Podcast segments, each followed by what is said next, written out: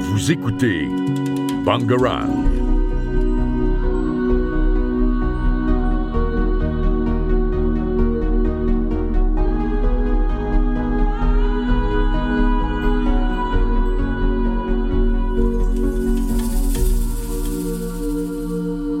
Eh bien bonjour à, toutes, à tous et à toutes. Euh, aujourd'hui on se retrouve pour l'émission Curiosoa, toujours en compagnie de Mathis et deux auditeurs aujourd'hui, Yoris et Neis, qui nous ont rejoints pour l'émission. Aujourd'hui on va parler euh, de deux animaux ou de plutôt poissons si on peut le dire. Je vais parler euh, de l'Arapaima goliath, enfin tigre goliath, et Mathis va nous parler du siluriforme, de poissons intéressants et des poissons d'eau douce.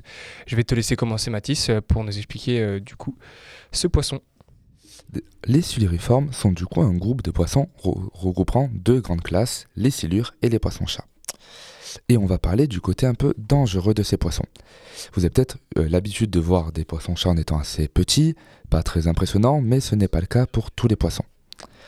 Comme déjà poisson-chat c'est connu qu'on peut noter, c'est le poisson en queue rouge, qui est déjà un poisson qui est déjà un poisson qui peut atteindre des tailles assez grandes et commencer à tuer des, espèces qui commencent à être un peu volumineuses.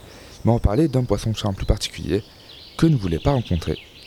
Et ce poisson-chat, c'est le Piraiba.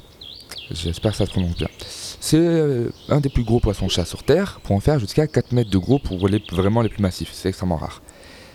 Et ce poisson, globalement, si vous, baignez, dans sa rivière et qu'il vous attrape la jambe, vous n'allez pas ressortir de cette rivière.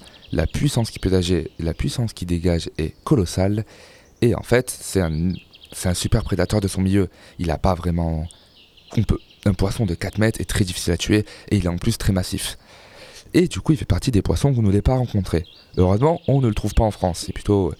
Il est, c'est une espèce exotique, comme on dit. Du coup, ça vous rassure peut-être. Mais c'est pas une raison pour être tranquille en France, car on nous en parlait du coup du deuxième classe de poissons qui, compose les siluriformes, les silures. Nous on parlait du silure glane. Le silure glane est un poisson euh, est un poisson qui peut être très massif aussi. 2,87 m pour le plus gros pêché, et les plus gros tout court, on estime à des 3 mètres, voire un chouïa plus, un chouïa moins. C'est des estimations, c'est jamais précis à 100%. Normalement, il est censé manger, ben, c'est un carnivore, donc il va manger euh, d'autres poissons, il peut aussi manger des oiseaux, notamment juste des pigeons qui vont euh, près de l'eau. Il y a même eu des attaques sur des chiens, et aucune sur l'homme. Mais, faut quand même faire gaffe. Euh, si imaginons vous menez dans une rivière et qu'un silure de 3 mètres vous attrape la jambe, il y a de grandes chances qu'il ait assez de force pour vous maintenir dans l'eau jusqu'à vous noyer s'il veut. Donc il y a quand même un danger à prendre en compte, et c'est pour ça que même en France, il faut faire gaffe où on se baigne. S'il y a un étang qui paraît profond et que vous savez pas ce qu'il y a dedans, évitez souvent de vous y baigner, car même rien que rencontrer un silure doit déjà faire assez peur. Et pareil du coup pour vos chiens, où il faut vraiment faire gaffe, ne, faites pas baigner vos chiens dans n'importe quel cours d'eau si vous voulez pas qu'ils fassent attaquer par un poisson comme du coup ce genre de silure. Et même si en vrai les silures de 3 mètres c'est extrêmement rare et la majorité sont plus petits que ça, et donc il ne pourra pas entrer une main dans l'eau, on peut se douter qu'un enfant, il y a peut-être moyen. C'est jamais arrivé, et heureusement, mais à tout moment ça peut peut-être arriver qu'un jour un silure s'en prenne à un enfant et que le drame se passe pour un peu plus de joie. Alors justement, en parlant des enquêtes, j'ai fait des petites recherches et j'ai vu qu'il y avait du coup plusieurs enquêtes qui étaient ouvertes autour des silures, notamment au niveau écologique, parce que c'est un poisson qui est très destructeur, et aussi en fait des attaques. Et en fait, il y, a des animaux particulièrement domestiques, comme tu l'as dit, qui se sont fait en fait euh, noyer par des silures, parce que les silures vivant, si je me trompe pas, dans des espèces de, grottes, euh, on va dire marécageuses, eh bien sortent leur tête et euh, en fait, juste par, euh, par réflexe, ils attaquent ce qui vient au bord de l'eau et en fait noient les, animaux domestiques. Sur la scène, on peut notamment, parce qu'il y en a dans la scène, les voir attaquer les pigeons. C'est assez impressionnant. Et oui, c'était une dame qui a plusieurs dames qui ont perdu leur chien. C'est assez impressionnant. Et du coup, pour un peu plus de joie avec un poisson qui peut être bien plus mortel que le silure, c'est la Imantura Chaofraya. Ah, désolé, oui, c'est une question.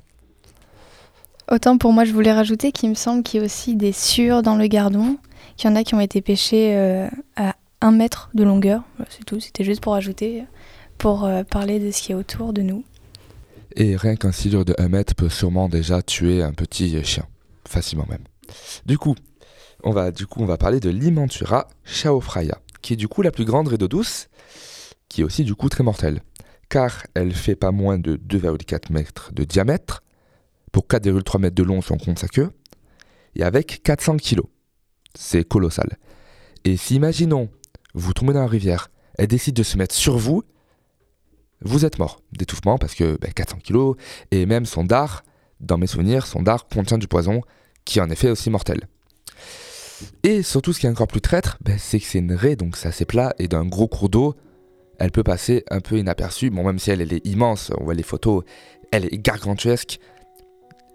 On peut la trouver dans un endroit où on ne douterait pas qu'on en trouverait. Pareil, bon, c'est une espèce exotique, donc on la trouvera pas en France, rassurez-vous.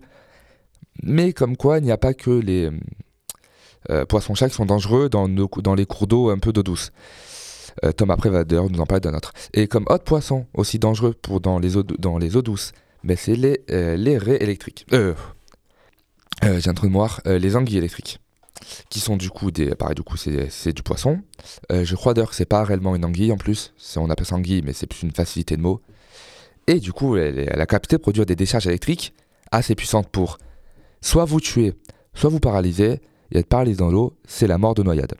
Et surtout, ce qui a le plus traite, c'est qu'elle va utiliser cette méthode pour se défendre et pour chasser. Mais vu que l'eau est conducteur d'électricité, vous n'êtes pas forcément la cible et vous pouvez quand même toucher. Si vous traversez un. Pareil, il n'y en a pas en France, donc rassurez-vous. Si vous traversez un cours d'eau où il y en a une, qui a décidé d'attaquer une proie, proie avec une décharge électrique, ben vous pouvez quand même recevoir les effets et du coup tomber euh, KO dans l'eau, ce qui serait mortel. Et du coup, c'était un peu. Alors pourquoi j'ai fait ce sujet? C'était pour un peu parler de poissons d'eau douce que je trouvais très intéressant et qui était parfois connu car on a souvent l'habitude comme poissons dangereux des fameux requins, des poissons d'eau de mer. Et il faut pas oublier que ben, dans les eaux douces, il y a des poissons aussi très dangereux et que vous ne voulez pas croiser. Et d'ailleurs, de ce que j'ai compris, Tom va nous en parler d'un autre, donc Tom, je te laisse la parole. Eh bien oui, euh, les poissons d'eau douce ne sont pas tout le temps, euh, on va dire, inoffensifs, car euh, il existe des poissons qui sont méconnus du, grand public, mais qui sont assez, dangereux. Et en parlant de ça, on a de son latin Hydrocinus goliath, le poisson tigre goliath ou encore poisson chien, est appelé localement mangaba et c'est une espèce de poisson d'eau douce. Il se rencontre dans les grands lacs africains et les principaux fleuves. Il fait partie de la famille des Alistidae et de l'ordre des Carachniformes. Alors il peut atteindre 1m80 de long pour un poids de 70 kg. Sans, dimorphisme sexuel, il est muni d'une denture impressionnante faisant de 32 grandes dents triangulaires de 3,5 cm de long, celle de la mâchoire inférieure s'imbrique entre celle du haut, d'où le nom aussi de poisson vampire. Sa mâchoire qui fait euh, de cette espèce un prédateur pour l'homme. Leur euh, imposante taille ainsi que leur mâchoire prédominante fait aussi de cette espèce un prédateur pour les crocodiles de leur taille. Alors leur répartition, on trouve le poisson tigre Goliath dans les fleuves du Congo, de l'océan jusqu'à la province de Lualamba, et également signalé dans le lac Tanganyika. Pardon.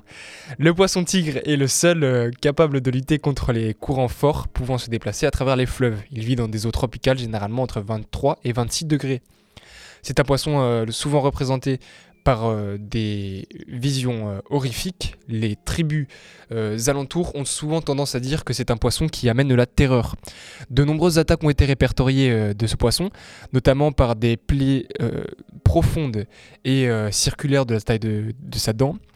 C'est un poisson très agressif, un petit peu comme un piranha. Il s'attaque à toute proie pouvant être à sa portée. Il est notamment très agile et très rapide euh, de par un rapport pas puissance et du coup il a des atouts aussi d'attaque très impressionnants qui lui permettent d'être un prédateur euh, plus que redoutable dans son milieu où il est déjà euh, bien concurrencé notamment par les hippopotames et les crocodiles. Eh bien, on peut continuer un petit peu après avec des poissons plus dangereux dans, dans, les eaux douces, car on peut retrouver des poissons, encore une fois, pas courants, comme je dirais les, les, piranhas ou quoi que ce soit qui sont euh, un petit peu, on va dire, retrouvés dans les fleuves du Congo aussi.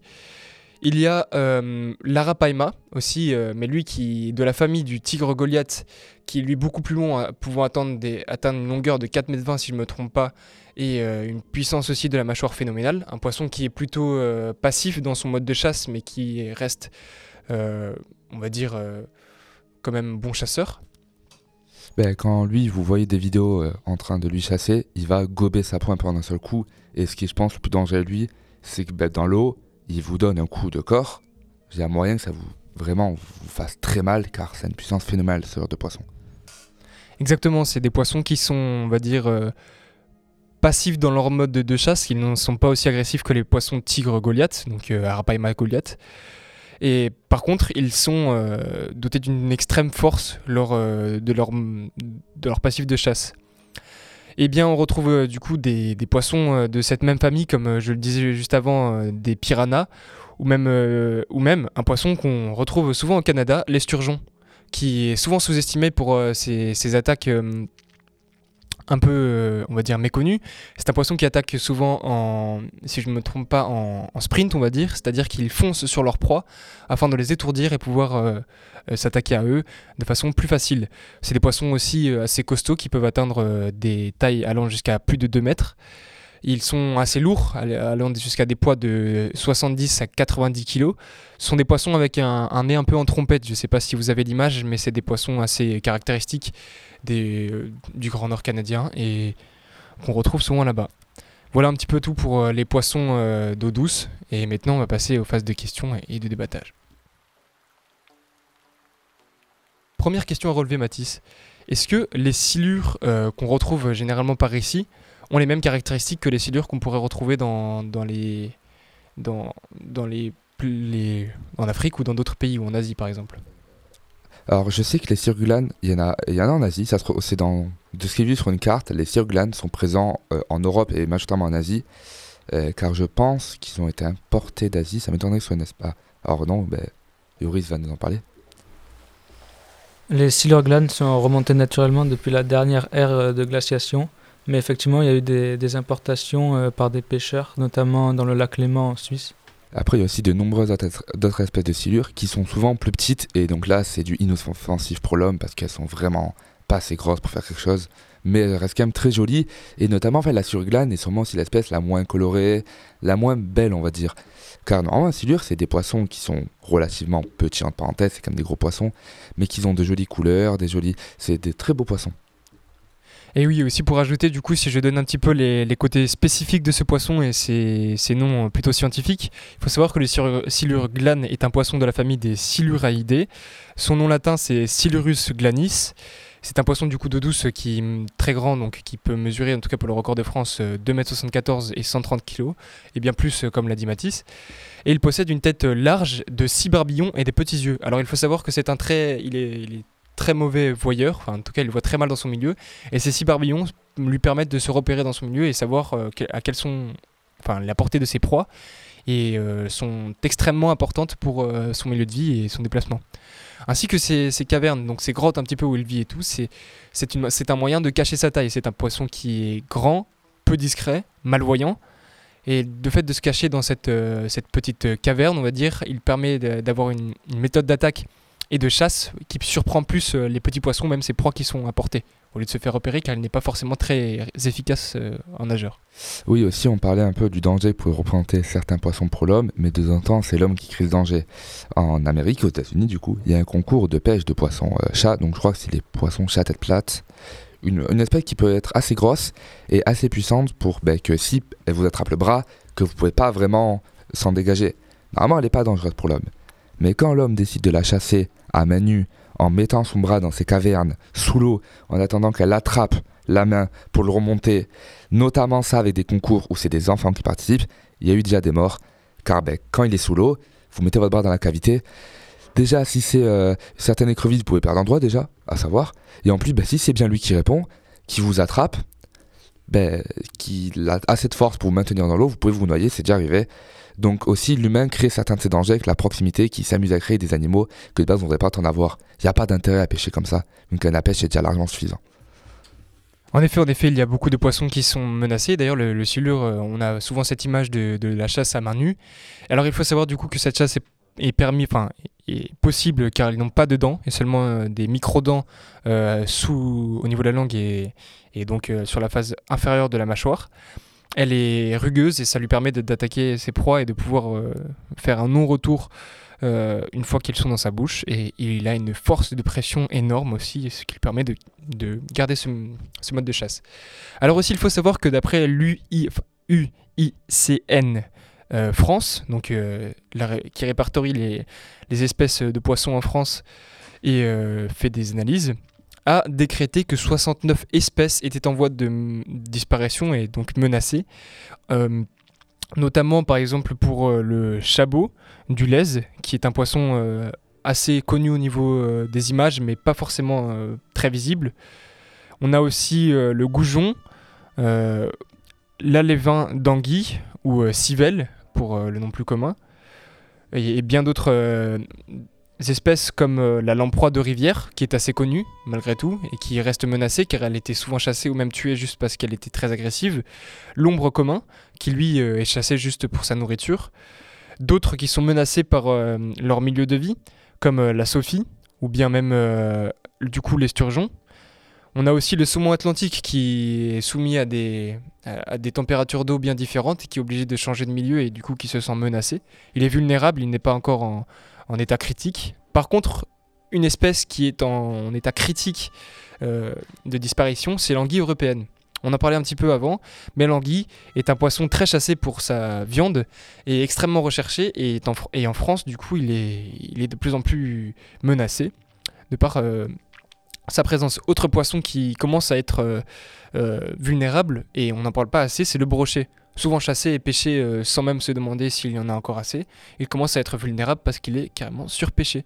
C'est le plus grand carnassier euh, des, eaux douces françaises et c'est une espèce euh, qui est fortement recherchée par les pêcheurs.